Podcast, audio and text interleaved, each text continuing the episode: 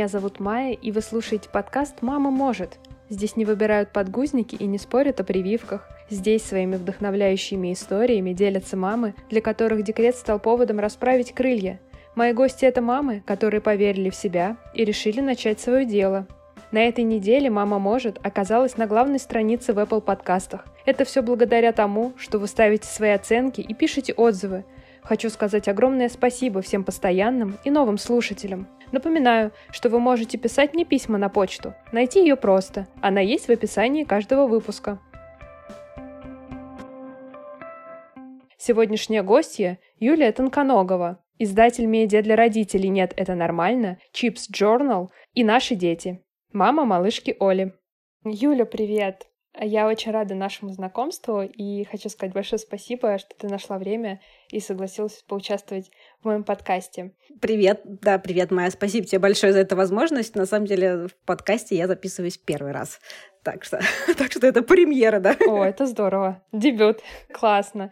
А расскажи немножко о себе, чтобы наши слушатели понимали, о чем дальше пойдет речь, и мы начнем наш разговор. Окей, это всегда самый сложный вопрос. А, мне мне 38 лет в текущий момент. Я э, издатель, ну или бизнесмен, наверное, как это можно сказать или называет. Э, у меня в управлении три издания для родителей и еще небольшой бизнес. Интернет-магазин, который никак не связан с этим. А он связан скорее с fashion -индустрией. И я мама дочери, которой сейчас 6 лет. Ну и мне кажется, вот из таких рабочих карьерных моментов, наверное, это все.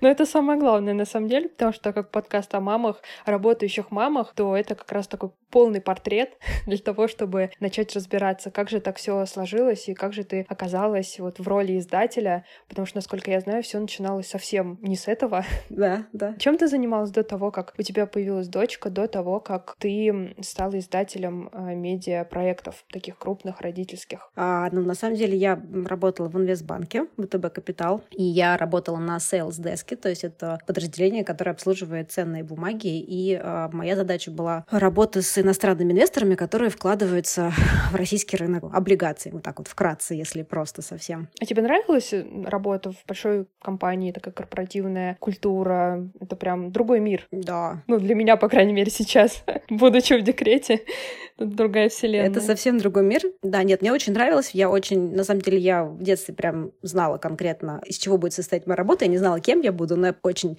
хорошо представляла, что я буду много путешествовать. У меня не будет бумажной работы, это будет всегда общение с людьми. И на самом деле все так и сложилось. По сути, я очень много путешествовала, очень много общалась с людьми, действительно.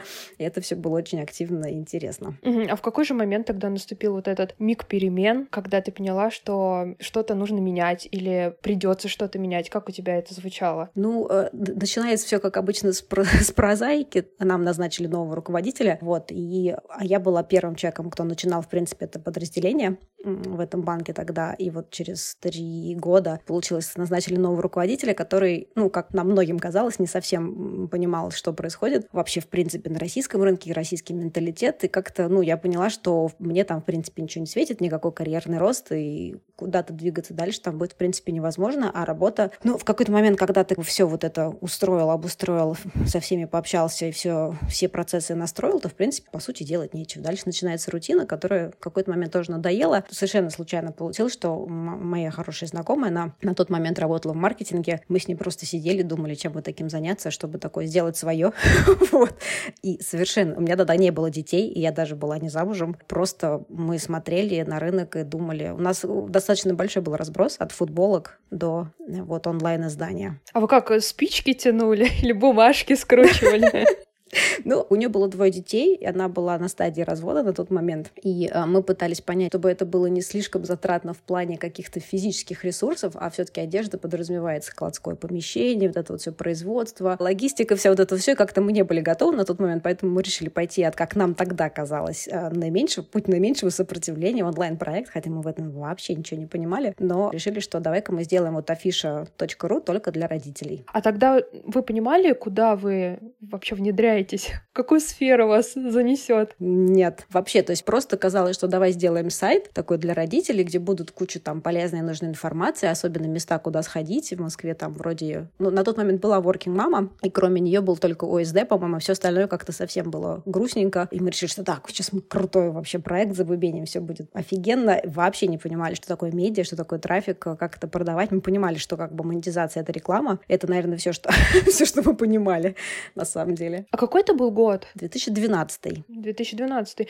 Просто ты знаешь, ты описываешь эту идею а, афиши для родителей. Это ну, супер круто звучит. Просто знаю, что сейчас, конечно, таких ресурсов достаточно много. Каждый специализируется в чем-то своем. Но действительно, если отмотать назад, 2012 год, наверное, это действительно запрос, который был очень нужен, и я думаю, что многие его ждали. Сложно в итоге оказалось начинать работать над этим проектом в сфере, в которой опыта у вас ну, по большому счету, не было. Была вот идея, авантюризм и дикое желание создать вот что-то классное. Да, и мы сделали, ну, если честно, сразу сделали огромную ошибку, что мы не нашли никого из этой сферы и с кем-то не проконсультировались, и вообще э, нам не разложили хотя бы из чего состоят медиапроекты, кто там должен работать, какая там должна быть команда. То есть мы реально все собирали на коленке. То есть решили велосипед сами изобрести? Да, и это самая большая ошибка. Ну, вот я на самом деле вот сейчас недавно на конференции, мне ребята, я выступала на мех. Да, я смотрела да, там было то же самое. Не надо изобретать был велосипед, а мы влили в это кучу денег, кучу времени, и это оказалось абсолютно... Ну, если честно, я вот считаю, что первые три года проекта, они были такими абсолютно провальными. Но, а правильно я понимаю, что речь сейчас идет о проекте, который назывался «Ежик-ежик»? Да, прекрасное название. В какой-то момент я полезла, естественно, на сайт ежик ежик, он не открылся. Я думаю, ой, а куда же он делся, что такое? И только потом уже я поняла, что ежик ежик потом, что с ним произошло? Куда он делся, куда он ушел? В какой туман? Да, он ушел именно в туман. У нас даже была иллюстрация, когда мы переименовывали. У нас как раз были такие ежики с рюкзачками, мило шагающие в лес, да, у нас. Серьезно? Я не знала, но это прям как-то очень логично ложится на эту историю такого ухода. Да, ну на самом деле все просто. У рекламодателей есть определенный имидж, с которым они хотят работать. И неважно, какой там у тебя трафик или вообще какие там форматы ты можешь предлагать, все-таки у них есть определенная ассоциация. И название, конечно, сильно нам мешало, и к тому моменту уже мел, стал набирать обороты. Вот. Первый заход на переименование мы сделали в 2016 Сделали голосование. У нас там было пять вариантов, мы поставили на голосование, нам вся аудитория сказала, что да нет, да нет, что вы, ежик, ежик, свое родное русское, не смейте трогать. Мы такие думаем, ну ладно. Пожили с этим еще примерно, наверное, месяцев 9. И когда нам напрямую крупные медиапроекты стали говорить, что, ребят, ну вот мы реально, мы готовы с вами партнериться, шарить ваши материалы, там, обмениваться, но, блин, смените название. Ну, то есть это вообще никак. Мы тогда поняли, что все время пришло.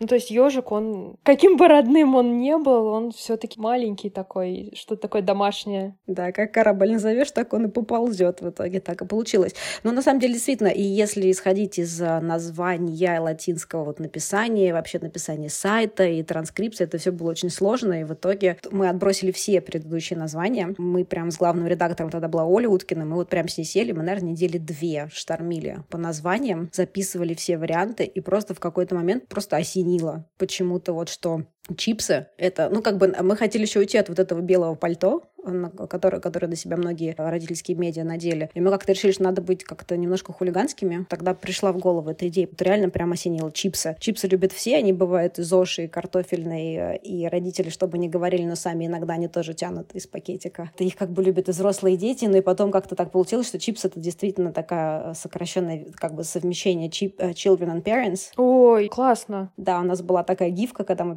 переименовывались, там, где два слова как бы сливается в один чипс, это как бы children плюс parents. И получилось, что чипс-журнал, и мы ну, на свой страх и риск переименовались. Конечно же, очень было много негатива со стороны аудитории, русскоговорящей особенно. Э, так, ну, в принципе, как и у Нэн к слову Тодлер относится, примерно так же отнеслись тогда к, к названию чипс-журнал. Ну, к чему-то новому, в принципе, сложновато, наверное, привыкать, все так с осторожностью относятся. Для меня это так странно было, потому что когда нам аудитория писала, что все, я больше вас не буду читать, и я так тогда, я даже помню, не выдержала. Я обычно всегда эм, стараюсь не вмешиваться в комментарии, лично особенно от себя. Но тот момент я не выдержала и ответила женщине, что ну, если вы нас читали за название, то это, наверное, странно. А неужели как-то концепция поменялась, наполнение сайта? Ну, в принципе, поменялось, да, потому что мы к тому моменту сменили всю команду, сменили главного редактора, мы действительно вышли на другой немножко уровень. И хотя нам пришлось набирать э, все, что мы потеряли вот первые три с половиной года, считаем, вот эта смена названия, она нам дала еще какую-то большую свободу и все-таки какого-то больше фана, что ли. Я думаю, без фана тут вообще никак не обойтись. То есть действительно что-то такое озорное и дерзкое должно присутствовать, а то это уж можно с ума сойти. Да, но мы не хотели, если честно, привязываться к мамам и папам. То есть вот слова мама, папа мы не хотели, чтобы звучало в названии, если честно, потому что мы прям вот смотрели по всем проектам, ходили, все названия смотрели. Я считала еще тогда, что как бы тренд — это осознанное отцовство тоже в том числе, и вовлеченное. Прям я была очень сильно против, чтобы в названии было слово «мама». Поэтому я хотела, чтобы это были как-то родители, и вот оно, мне кажется, прям прекрасно легло. Слушай, Юля, скажи, пожалуйста, в какой момент эм, образовалось трио, которое вот сейчас дружит и вместе развивается? То есть это Chips Journal, Нэн и наши дети, да? Правильно я? Да-да-да, все верно. Угу. Я выкупила, как после того, как они заморозились. Это они заморозились, по-моему, в июне и в июле, по-моему, 17 года. И в сентябре мы, или в конце августа мы перезапустились. Ну, то есть я, если честно, я вообще не планировала, но я человек, у меня такая есть вещь, как интуиция, которая работает в какие-то моменты очень неожиданно, и если я чувствую, что мне пришла какая-то идея, которая вот не наталкивается ни на какие внутренние преграды, то я всегда стараюсь до конца ее проследить и отработать, как вариант. Вот. И я, если честно, тогда не читала Нэн вообще, но я почему-то наткнулась на новость о их заморозке, сошла на проект, посмотрела, все оценила, проанализировала, написала Леня Аверьянова, которая на тот момент нам написала пару колонок, мне кажется. Вот. С ней встретилась в Москве, и как-то все очень быстро, в итоге за месяц мы договорились э, с ребятами из Picture, и вот перезапустились. Ну, и для меня это было неожиданно, потому что я вообще ничего не планировала покупать. Как-то это не входило в мои планы, да, бюджет, вот. Но я подумала, что, ну, если честно, было бы жалко такой проект и такие соцсети закрывать. Ну, для слушателей я просто скажу, что Дэн — это сайт, тоже проект для родителей. Нет, это нормально. Он э, начинался как, как проект Ленты.ру. Правильно я? Ну, не совсем. Это как бы бывшая команда Ленты.ру, которая сделала этот проект, да. Понятно. И то есть вот они заморозились после, по-моему, не очень много времени, да, прошло после того, как они... Там полгода. В общем, это решение, о котором, я думаю, что ни разу не жалеешь, потому что это такой тандем, который потом в трио вырос. Мы сейчас как раз к этому перейдем. Я его узнал, честно говоря, сначала по странице в Инстаграме. И только потом я уже поняла, что есть сайт, и что там много всего интересного, и немножко другой формат. То есть такое иногда бывает, когда Инстаграм угу. отличается от сайта, но как-то все перетекает одна аудитория. Короче, это какая-то такая внутренняя кухня интересная. Я надеюсь, что сейчас мы тоже немножко затронем эту а, историю. А проект «Наши дети», как он присоединился? А проект «Наши дети» э, тоже, это был вот год назад, майские как раз праздники, были каникулы, и со мной связалась э, Лена, она была владельцем, ну, как бы она начинала проект с нынешним главным редактором Диной. Они начинали просто его для себя, я так поняла, то есть это был такой интерес о родительстве, авторские колонки, авторские фотографии, они обе достаточно близки к миру искусства, скажем так. И я про него знала, и я думала, что ну вот очень красивый проект, мне нравится именно такая, с эстетической точки зрения, вот с этой такой жизненной, что это такие авторские колонки, о жизни от реальных людей. Думаю, это круто-круто. Я смотрю, у них там, в принципе, с Facebook огромный был, 400 тысяч подписчиков, и Дзен такой большой. Вот. И как-то Лена со мной связалась и сказала, что вот э, она, в принципе, сама живет не в России. И она сказала, что у нее просто сейчас совсем вот поменялась э, жизненная ситуация, ей больше ну, нет возможности этим заниматься, не хочется, она ушла полностью в другую сферу, но проект бросать было бы жалко, и я что-то тоже вот опять же смотрела, смотрела, и мы, и мы с ней, в принципе, договорились. Ну, то есть как бы я всегда решаю так, что я предлагаю, если оно идет в руки, значит, значит, так надо. Если не получается, то форсировать я не буду. И мы договорились, и, в принципе, Дина, вот эм, ее компаньон, она продолжила быть главным редактором, то есть она до сих пор с проектом, и мы продолжаем. Мы перезапустили дизайн всех изданий, переделали их все, то есть и как-то стали расти, расширяться и так далее. Запустили новые соцсети для нашей дети тоже. Как-то так. Мне кажется, все логично сложилось, как ты назвала, да, в трио. Ты знаешь, это классная философия, такой подход. Я тоже стараюсь его придерживаться, что когда есть какая-то задумка, и она идет гладко, как по маслу, ну, значит, так и должно быть. А если что-то не складывается, то, возможно, может, время еще не пришло, или, может быть, какие-то обстоятельства. Хотя это такой тонкий момент, потому что многие говорят, что если что-то не получается, ведь нужно же ну, бороться, идти, не сдаваться и все такое. Ну, то есть нужно какую-то такую грани баланс поймать. Но я рада, что все так сложилось. Действительно очень круто. Я думаю, что эти проекты сейчас многими любимые и многим вообще помогают как-то держаться так на плаву в плане... Психологической стабильности, да? Да, психологической стабильности, это правда. Просто я вот тоже задумалась о том, насколько другой подход сейчас к родительству, когда раньше это было все такое вот очки надели, так все, все важно, книжки почитали, подготовились, делаем там по таблицам, как написано. А сейчас, наоборот, хочется понять, что не один такой, что у всех бывает всякое. Как-то вот это сближает и проще делает вообще, в принципе, пребывание дома с детьми, ну и вообще. Стараемся, но это сложно. Российская аудитория, на самом деле, очень сложная и тяжелая вот к этим моментам, особенно к новому подходу. Я чувствую, иногда это прям через колено идет. Иногда хочется все бросить. Ну, как бы ради чего это делаю, потому что непонятно, как люди реагируют и вообще, что у них в головах. Иногда читаешь комментарии, думаешь, боже, зачем? Вот, вот, ну, вот для кого мы это делаем? Тратим свое время, пытаемся там что-то что формировать, какое-то новое сознание, какой-то новый подход, а потом окунаешься во, во всю это просто какой-то, не знаю, доисторический период в головах, если честно, и прям становится немножко страшно, и как-то опускаются периодически руки, да.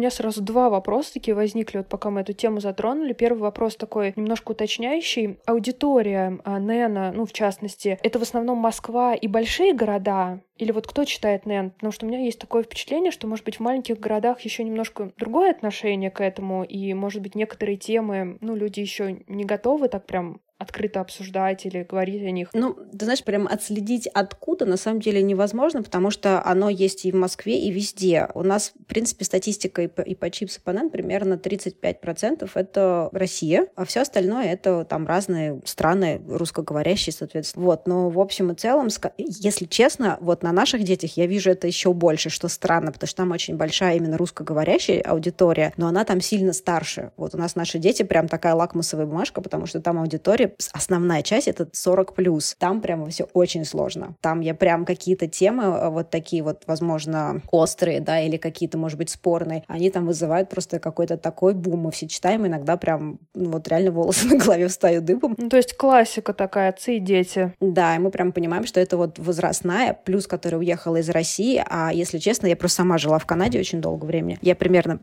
представляю, как живут вот эти вот а, небольшие общины русскоговорящие, как там люди застряли застряли периодически в каких-то очень старых таких социальных э, настройках. Это прям тяжело. Ну, бывает такое, что человек уехал, грубо говоря, не только из страны, но и из того времени, когда он уезжал. И, и все это вот немножко законсервировалось, и все. Нет, там люди живут в 90-х, в начале 2000-х, то есть там вообще ничего не меняется. Я помню, когда я туда приехала, для меня это прям был шок такой, если честно, культурный. Ну, я еще из Москвы, конечно, приехала, вот, и я много путешествовала, и когда вот я там с родителями оказалась, мне было 18 потом. Ну да, я там примерно 6-7 лет прожила. Училась в университете, университете, ну и много общалась с русскими ребятами, много друзей, университет, там работа, все. И вот эта вот русская община, это, конечно, такая специфическая вещь достаточно. И там действительно люди застряли в том времени.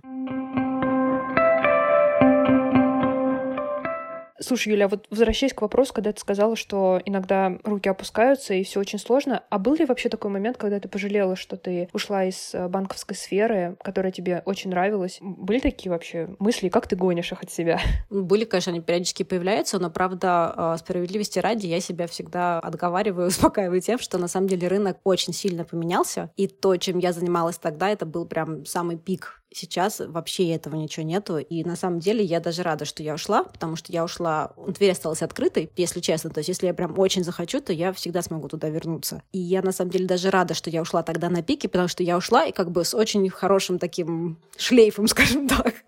Вот, потому что сейчас это все очень и очень... Это совсем другое, это же совсем не то место, откуда я уходила. Ну, в общем, впечатление могло бы очень сильно испортиться, и осадок бы остался совсем не тот, который хотелось бы, да, сохранить о, о, том времени? Ну, во-первых, да, а во-вторых, надо же было какие-то новые навыки. Ты же не можешь все время на одном месте работать. А на самом деле инвестбанковская сфера, она так засасывает. И вот выйдя из этого, я сейчас на самом деле считаю, как MBA э, прош- прошла за последние там, несколько лет.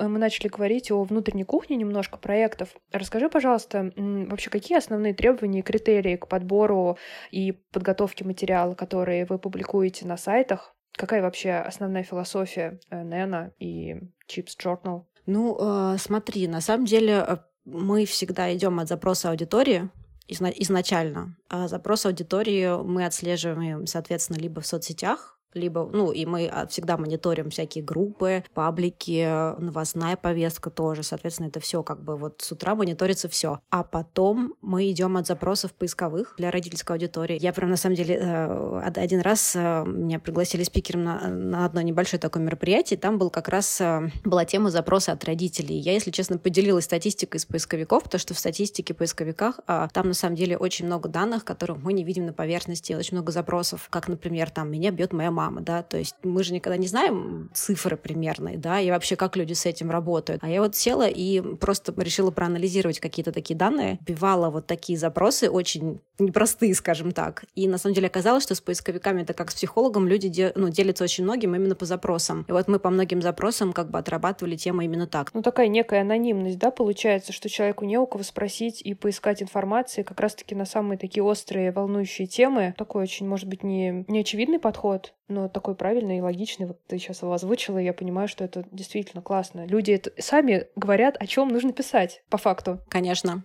Конечно. И они говорят это, то есть они же не видят, с кем они разговаривают. Всегда сложнее где-то в группе написать, что вас тревожит. Помню, мы делали опрос там, а хотели бы, мы думали мужскую группу в Фейсбуке родительскую начать для пап. И нам сказали, ой, да ну как, кто это читать будет? Никаким мужчинам это не надо и все такое прочее. Вот, а потом мы в итоге даже на каждом сайте сделали раздел про отцовство и начали туда потихоньку собирать как бы статьи и материалы. Вот именно тоже в поисковиках пошерстили разные, разные темы. Ну, что сказать, это не может не радовать когда такая вовлеченность и отцовство тоже присутствует, это вообще супер классно. А у вас большая команда авторов? Ну, у нас есть как бы основная команда, именно редакция. На самом деле вот сейчас у нас в январе были небольшие реструктуризации. А, Лена Аверьянова стала главным редактором и НН, и Чипс. А Оля Уткина, которая была главным редактором Чипс, она как бы ушла в нашу же, в нашу же компанию, в, параллель, в параллельное течение, и она теперь у нас директор по контент-продакшену для клиентов, именно на рекламной стороне. На самом деле у нас очень маленькая команда, если честно, вот те, кто знают, для медиарынка мы гипер маленькие, потому что у нас все вместе там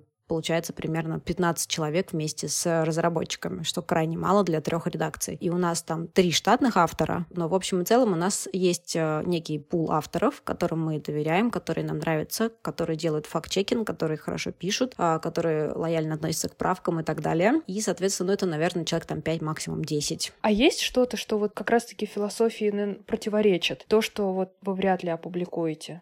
Есть несколько тем, которые мы... Ну, во-первых, это, например, реклама, как мы их называем, фуфломицилов. Вот. То есть у нас было много запросов, и мы сказали, что мы готовы, но вот если вы ответите на вот эти вот эти вопросы. И, конечно, люди не были готовы отвечать на эти вопросы, как бы размещение, конечно, не получилось. Хотя э, мы были бы рады с кем-то из них поработать, например, на стороне контент-продакшена, вот прям такую прямую рекламу мы не даем. Или, например, э, вообще прививочная тема, это вообще, конечно, самый холивар что уж, что уж и говорить. Это каждый раз просто вызывает ядерную бомбу, просто взрывает. И поскольку мы, у нас есть правила и политика редакции, что мы действуем согласно доказательной медицине, то вот всякие темы на темы антипрививки мы тоже не публикуем. Знаешь, это забавно, потому что описание моего подкаста я каждый раз говорю, здесь не выбирают подгузники и не спорят о прививках. Мне почему-то кажется, что это такой срез, который показывает, что тут все очень даже мирно, гуманно и без каких-то вот нападок, потому что тема очень, ну, неоднозначная, и, конечно, лучше тут оставаться при своем мнении, как-то у всех разный опыт, дети разные, и просто я не вижу смысла кому-то что-то доказывать в этом плане, поэтому тут очень аккуратно, поэтому я согласна. В общем, философия схожая у меня.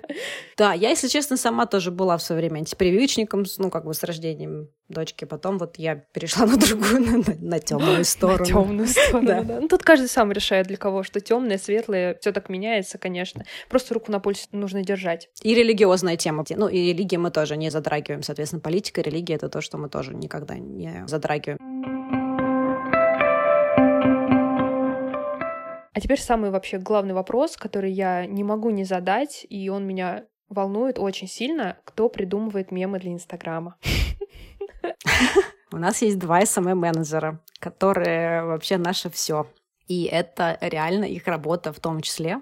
То есть э, как бы их основная задача — это дистрибуция контента по социальным сетям и платформам. В том числе они придумывают мемы, игры, опросы, вся интерактивность, которая идет в Инстаграм, это их. Это наследие Лентача, на самом деле, в том числе, потому что команда, которая делала «Нет, это нормально», это та же команда, которая делает Лентач. Поэтому немножко наследие оттуда, и, как оказалось, это наследие прям нам очень сильно помогает держать нашу, наше ядро аудитории в социальных сетях. Но тут есть, конечно, обратная сторона. Очень многие нас знают по Инстаграму думают, что мы паблик, а на самом деле мы не паблик. И, и нас Лена это периодически прям накрывает, потому что когда нам пишут, ой, такой классный паблик, мимасы, давайте еще, мы такие, блин, ребята, настолько классных и полезных материалов на сайте, вообще заходите, у нас там помимо мимасов еще куча всего. И вот это вот с этим сложно бороться, с переключением аудитории с хихихаха в мимасах на то, что мы, в принципе, пишем на серьезные темы и как бы всякие закрываем острые вопросы. Ну, знаешь, с другой стороны, получается, что и аудитория шире. То есть и кто просто хихихака, и кто хочет на более такой глубокий уровень копнуть, может пойти почитать. Мне кажется, там вообще можно пропасть надолго. Я обычно так захожу, думаю, ой, ссылка, пойду посмотрю, и все, меня понесло. Я одно почитаю, второе почитаю, и, короче. Ну, в общем, это здорово. Ты идеальный пользователь. Я вообще, я жертва рекламы, жертва всех вот э, каких-то заголовков, естественно, которые мне интересны, которые хорошо и грамотно написаны, поэтому, тем более сейчас эта тема как никогда мне актуальна. И, кстати, подходя вообще к следующему вопросу, как тебе вообще стало проще работать над проектом для родителей, когда ты сама стала мамой? Что-то изменилось в подходе, там, во взглядах? Ты знаешь, а, да, конечно же. Да, потому что ты начинаешь, наверное, по-другому смотреть на какие-то вещи но, с другой стороны, более требовательно относиться ко всем материалам тоже, в принципе, к тому, что выходит. В том числе, на самом деле, еще третье открытие для меня было, наверное, что все-таки сложно оставаться нейтральным и объективным. Ну, то есть все равно через призму своего какого-то взгляда и опыта, да, все пропускается, и важно тут остановиться, да, то есть как-то предвзято не относиться к, к чему-то. Да, да, конечно. Я не лезу в ряд политику. То есть мы можем обсудить что-то с Леной, мы можем там, я могу подкинуть какие-то идеи, темы, мы их обсуждаем, там это э, как-то утверждаем или я как-то сомневаемся, вот. Но в общем и целом у меня вот вопросов по именно наполнению и темам, которые поднимаются, в принципе, нету вообще. Юля, скажи, пожалуйста, а вот что тебе хотелось бы реализовать в рамках проекта и вот этого трио, или, может быть, выйти за рамки этого проекта, или, может быть, поработать, посотрудничать с кем-то определенным. А, ты знаешь, э, на самом деле, основное мое желание было последнее. Оно, на самом деле, сформировалось, если честно, наверное, год назад. Я до этого вот делала, я, если честно, не совсем понимала, что я делаю, зачем я делаю и вообще к чему все это может привести. А потом моя знакомая хорошая такая мне говорит, ты, что, говорит, Юль, ну вы же формируете вообще новое общество, вы же формируете новых родителей, вообще абсолютно другое поколение воспитываете. И тут я что-то так задумалась, и меня вдруг осенило, думаю, ну да, в принципе, получается действительно так. Но я говорю, это как бы пришло реально год назад, поэтому очень хочется, конечно, чтобы больше людей узнала, стали читать, и очень хочется какой-то поддержки именно для того, чтобы просто дальше развивать ресурсы и просто иметь возможность это делать больше, лучше и дальше. Угу. Я понимаю. А вот конкретно тебе что дает работа над э, проектами? Что ты лично получаешь от, от этой работы? Хм. Ну, я лично получаю удовлетворение как бы моральное, когда я вижу отзывы людей. Нам часто присылают а, либо ответы там на рассылки, либо комментарии какие-то, либо когда я вижу, например, у нас же на NEN есть такая возможность донатов, то есть пожертвований, вот, либо когда я вижу, как люди действительно там готовы как-то поддержать редакцию. Но в общем и целом для меня это, конечно, интересно как с профессиональной точки зрения. То есть э, я как человек, который никогда не работал в медиа и, в принципе, с этим никогда не был связан, делать что-то свое с нуля и чтобы это было успешным. Здесь некий элемент, наверное, такой есть спортивного интереса в том числе. Взять новую высоту. Да. Успешно причем. Да. Взять высоту. Поставить себе новую. Я так понимаю, что времени я, конечно, мало в этом разбираюсь, но вот по твоим рассказам, потому что команда не такая большая, а работы много. Как в итоге тебе удается совмещать э, работу и материнство, и вообще, как у тебя это все устроено? Слушай, ну это на самом деле, как бы это сказать, вся команда говорит, и э, мой, который вот проект еще интернет-магазин, там, то, там тоже мне все говорят, что я работаю на скорости, на которой никто не привык работать. Инвестбанк, он все-таки, особенно работа на трейдинге, она тебя переключает на шестую скорость, если честно, в принципе. И твою работоспособность, и твои аналитические способности, и твои скорость принятия решений, на самом деле, это все вот реально там там доля минуты. Молниеносная скорость. Да, поэтому обычно как бы, ну, у меня рабочий там неделя стандартная, с понедельника по пятницу, когда у нас был офис, мы ездили в офис. Но, конечно же, я, в принципе, и это, наверное, плохо, и я очень как-то сейчас хочу перестроиться, но я не умею отдыхать. То есть я человек, у которого не было нормального отпуска, чтобы я вот не была с телефоном. Но это, в принципе, еще опять же пошло вот с... с, с... То есть я привыкла к этому тогда еще, и а, оно держится и сейчас. Правда, меня начало периодически накрывать недавно, поэтому я вот иногда прошу, чтобы меня день вообще не трогали, и чтобы я вообще не подходила к телефону и не отвечала на WhatsApp и Телеграммы. Это бывает, правда, крайне редко, но бывает. Вот, как-то так.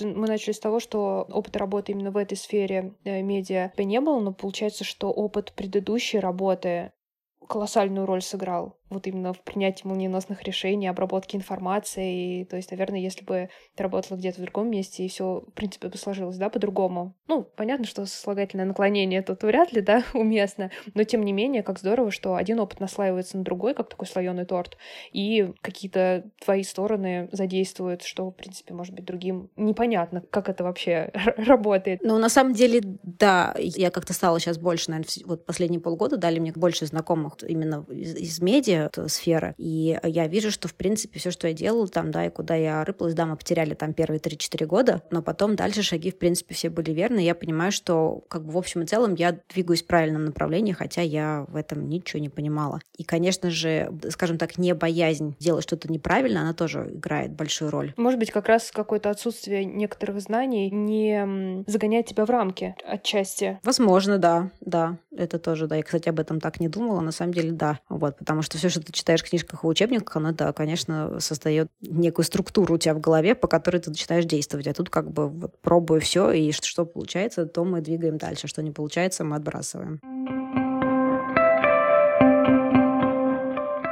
А ты вот говорила про интернет-магазин. Расскажи немножко, о чем он, что там? На самом деле у нас проект с моей хорошей знакомой, она живет в Италии, тоже мать троих детей. Бижутерия. У нас авторская бижутерия эксклюзивная из Италии, Мексики и Бразилии. Вот так вот. О, какой набор. Круто. Да. все большое, крупное, яркое. А, нет, шучу, все очень разнообразное, вот, и на самом деле весь э, бренд стоит на нас, то есть у нас достаточно еще очень большая вовлеченность в этот проект, потому что все прямые эфиры мы ведем вообще, в принципе, все, что мы делаем, рассказываем, общаемся, это как бы тоже вот мы лично. Ну, получается, и партнер твой тоже работающая мама. То есть вот все... Да, у нее, у нее еще один проект, да.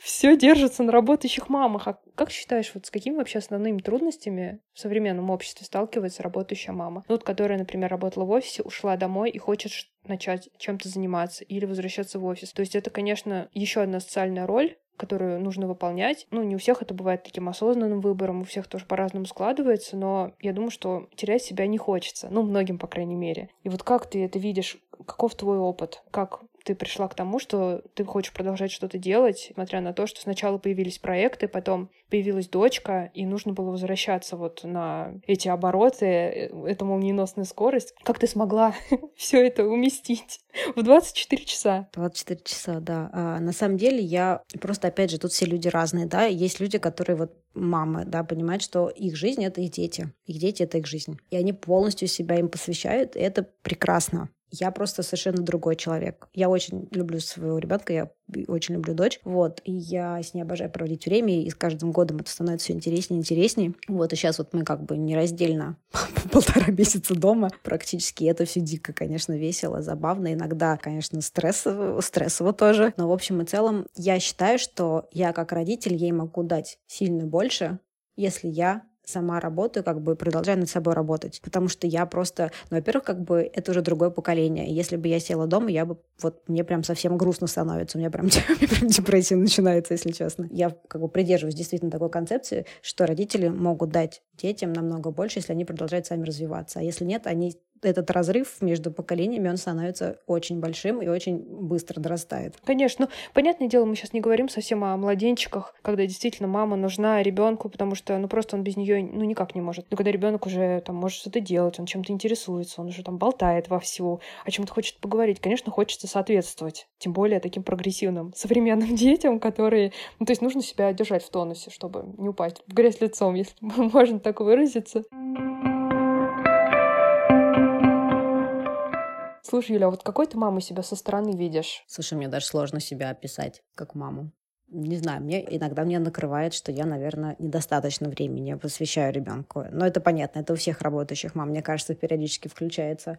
Но иногда мне кажется, что все круто на самом деле, и она очень живая, интересующаяся, и видит, что и мы живые, интересующиеся. А, и мне кажется, что это классно, потому что ну, меня так, во-первых, воспитывали, если честно. Мои родители тоже работали. А, и моя мама тоже работала. Я считаю, что это абсолютно нормальная ситуация, нормальная практика. То есть у родителей жизнь не заканчивается.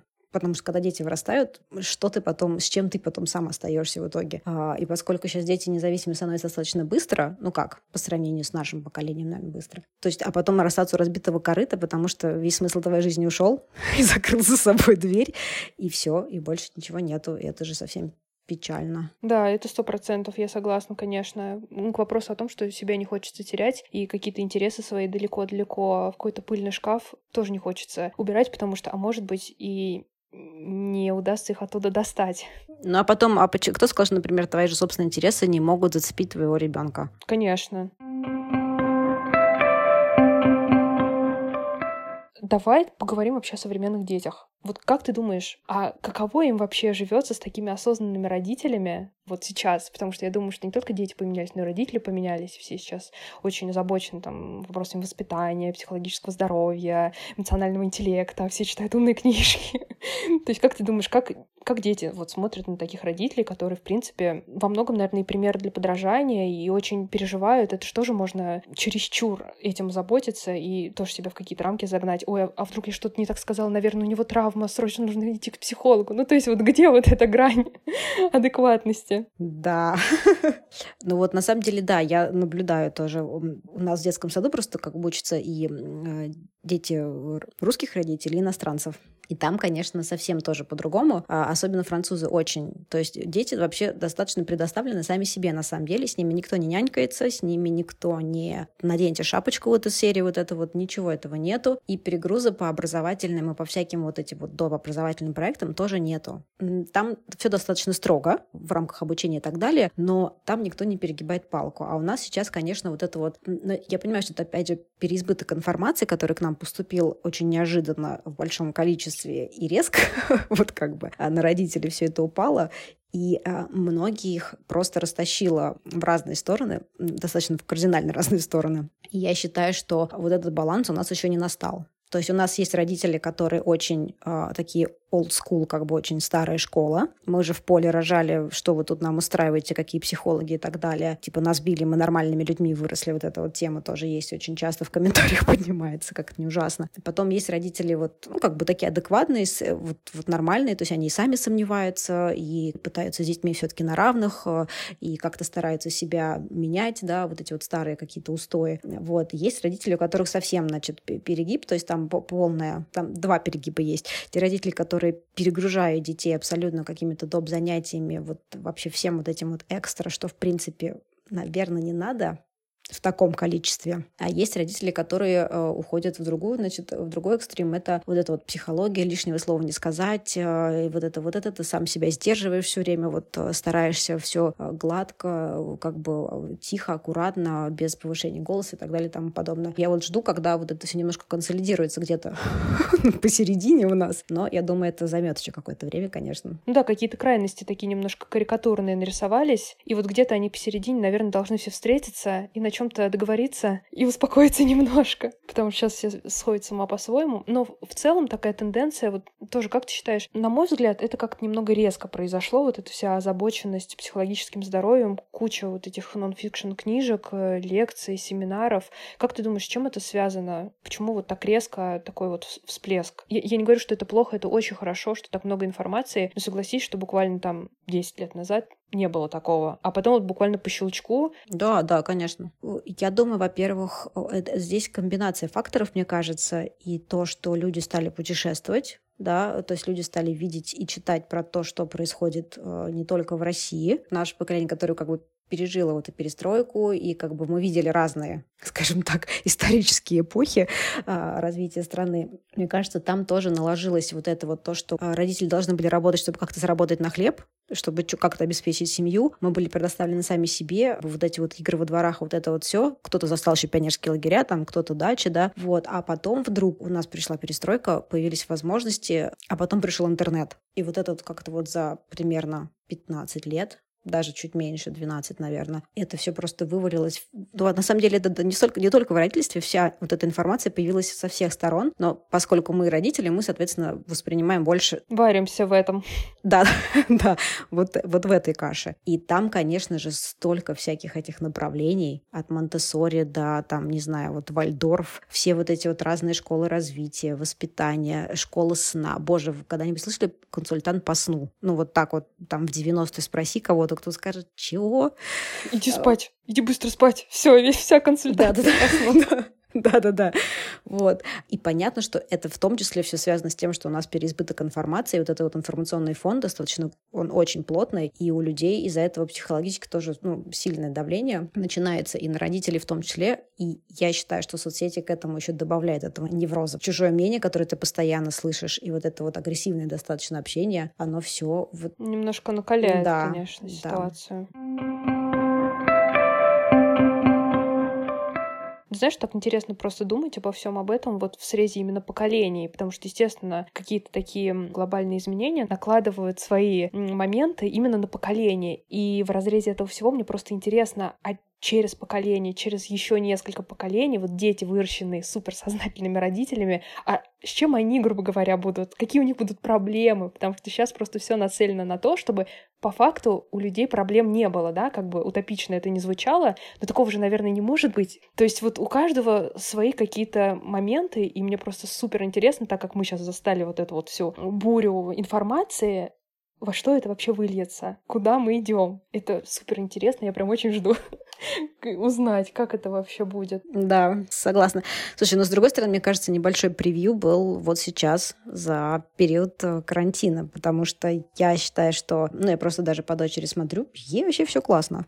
Ну, то есть она там, она даже с друзьями в прятки умудряется по зуму играть. Вот как это возможно для меня, в принципе, загадка. Но да, они играют, они тусят, они э, занимаются, да, там и танцы, и детский сад, и даже английский. Понятно, что, наверное, это все-таки немножко не то качество, чем когда ты лично это делаешь, да, и, конечно же, она скучает по друзьям там и побегать и так далее. Но в общем и целом я хочу сказать, что я ожидала, наверное, столкнуться с большим каким-то не знаю, усталостью или нервозностью или каким-то дискомфортом, чем то, что я, в принципе, сейчас вижу, если честно. И, возможно, это вот небольшой превью того, что а, они будут больше адаптированы ко всему к этому. Мне кажется, что здесь большая проблема в том, что родители боятся отпустить детей сейчас. Вот эта вот гиперопека, вот это вот гипер, что ни слова лишнего, ни, ни шага вправо, ни влево, там, а, а вдруг там он увидел мое там недовольство или еще что-то, или как же там дети как-то на него не так посмотрели. Господи, да вы отпустите действительно их, и они сами могут разобраться. Они на самом деле чуть более самостоятельны, чем вы себе это представляете. А, да, не стоит их не недооценивать. Да, да, и вот надо им доверять. И я когда каждый раз, когда что-то доверяла, вот мне там дочь начала что-то делать, и я прям вижу, как хочется сказать, подожди, стой, я сама. Потом вот прикусываешь язык, делай вот делай, да ладно, ты подстрахуешь там, ты где-то постоишь рядом, вот, но делай сама, потому что уже можно, мне кажется. Конечно. Ну, когда ты просто отпускаешь ситуацию и как-то интуицию свою слушаешь, тем более твой ребенок, он знает тебя, и ты его. Главное тут, конечно, не потерять, наверное, вот эту вот связь. Просто познакомите себя с ребенком и и со своим ребенком тоже хорошо познакомиться, потому что тоже есть какие-то исследования, ну, сейчас боюсь не так сказать, но просто, грубо говоря, качественного времени многие родители с детьми проводят, ну, просто такой мизер, и все разговоры, там, грубо говоря, из 15 минут в день, 10 минут — это «а что в школе?» И все. То есть, а что там ребенок делает, что он любит? По факту вот и, и не знаешь. Да, кстати, да, это правда. А вот мы затронули тему, и ты сказала, что проект Нэн и наши дети, и Chips Journal, они помогают родителям и формируют новое общество. А как вот ты считаешь, ну вот расскажи немножко, каким бы ты хотела видеть вот это меняющееся общество, в котором будут расти наши дети, каким бы ты хотела, чтобы оно было? Какие-то кардинальные изменения, в какую сторону бы, чтобы произошли? Ну, во-первых, наверное, чтобы оно стало более принимающим чужую точку зрения. Потому что это та основная проблема, которую я вижу. Это вот что у нас люди не могут нормально общаться, если человек имеет обратную точку зрения. То есть у нас нет диалога, у нас сразу идет какие-то нападки, агрессии. Это раз. Два, наверное, это какое-то принятие себя как, наверное, живых людей. Каких-то людей, у которых действительно свои интересы есть, своя жизнь есть. И я это тоже, опять же, часто вижу в комментариях, как э, мамы, скрываясь за какими-то такими отговорками, что ну как же я для ребенка все и вся, и хочется сказать, вы покажите, что вы для себя тоже все и вся, и ребенок, возможно, вами заинтересуется, ему он, возможно, станет вас больше уважать за то, что вы сам тоже что-то делаете и продолжаете и сомневаться, и где-то признаете, что вы не правы, где-то свои ошибки можете попробовать исправить.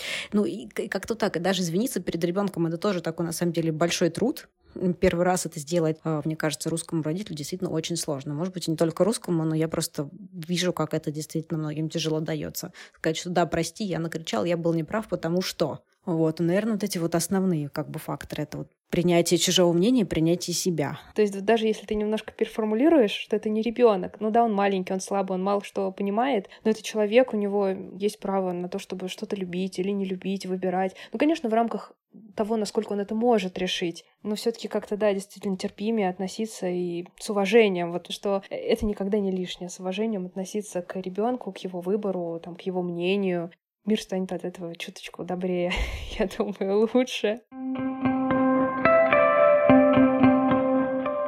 Юля, скажи, пожалуйста, вот какие ценности ты хотела бы передать своей дочке? Ну, не принципы, а именно вот ценности, которые важны для тебя. Потому что часто такое бывает, что родители навешивают какие-то ярлыки и вот какие-то установки дают, не всегда позитивные, да, которые потом откладываются в голове, а человек потом вырастает и не знает, откуда у него это, почему он так думает, а просто ему вот кто-то в детстве так говорил. А если с позитивной точки зрения посмотреть, что бы ты хотела, э, ну вот так вот закрепить? Закрепить. Ну, во-первых, абсолютно точно, ну, опять же, в нашем обществе, и поскольку она девочка, я бы, конечно, очень хотела бы закрепить, что ты должен только сам себе. И ты обязан, в принципе, только сам себе. Больше никому, ничем ты не обязан в этой жизни. Я знаю, для многих это сейчас, наверное, прозвучит немножко кардинально, но это, если честно, действительно так.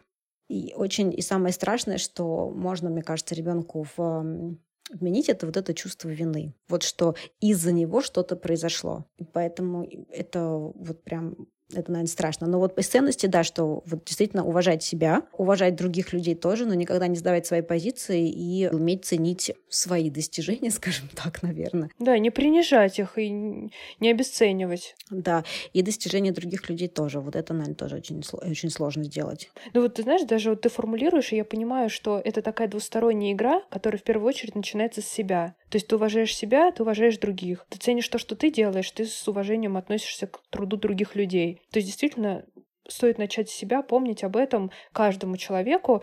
И вроде это так просто, и я думаю, что действительно это очень правильный такой подход. Простой и, но в то же время очень сложный.